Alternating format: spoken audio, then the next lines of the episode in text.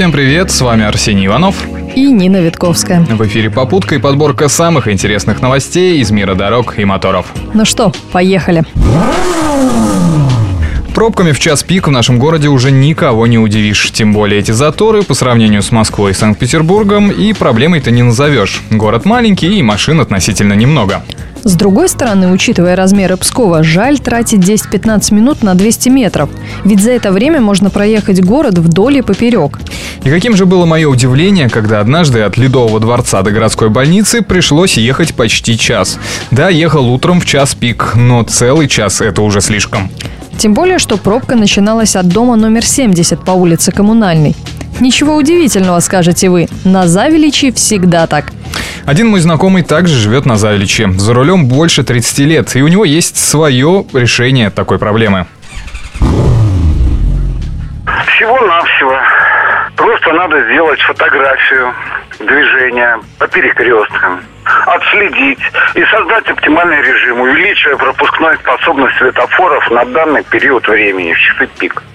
Точно так же по возврату в вечернее время, там, например, с 17.30 или с 17 до 19 увеличить время сделать приоритет основных дорог. Все. Кто хочет э, быстро проехать, пускай, значит, не выезжают с боковых, а сразу где-то выезжают с юбилейной на Рижской. И по юбилейной то же самое сделать. Мое мнение. Насколько я понимаю, устройство светофоров элементарно просто. Просто никто не хочет этим заниматься. Более того, сейчас в этом районе идет активное строительство нескольких жилых комплексов. И, как вы понимаете, в ближайшее время количество автомобилей только увеличится. Еще один камень в огород дорожников – недавний потоп напротив новой школы. Огромное озеро, которое образовалось в результате проливных дождей, парализовало все движение в этом направлении. Эту проблему практически все СМИ осветили, но никаких изменений не произошло. Еще одна беда – отсутствие парковочных мест. Если ты не поставил машину до 8-9 часов вечера, ближайшее бесплатное место – это парковка Ледового дворца.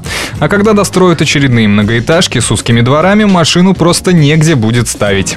Что интересно, даже платных парковок в этом районе не так много. Да и желающих оставлять машину на охраняемой стоянке, который никакой ответственности не несет за автомобиль, не так много. Вот и получается, строительство жилья идет полным ходом, а дорожной составляющей никто не думает.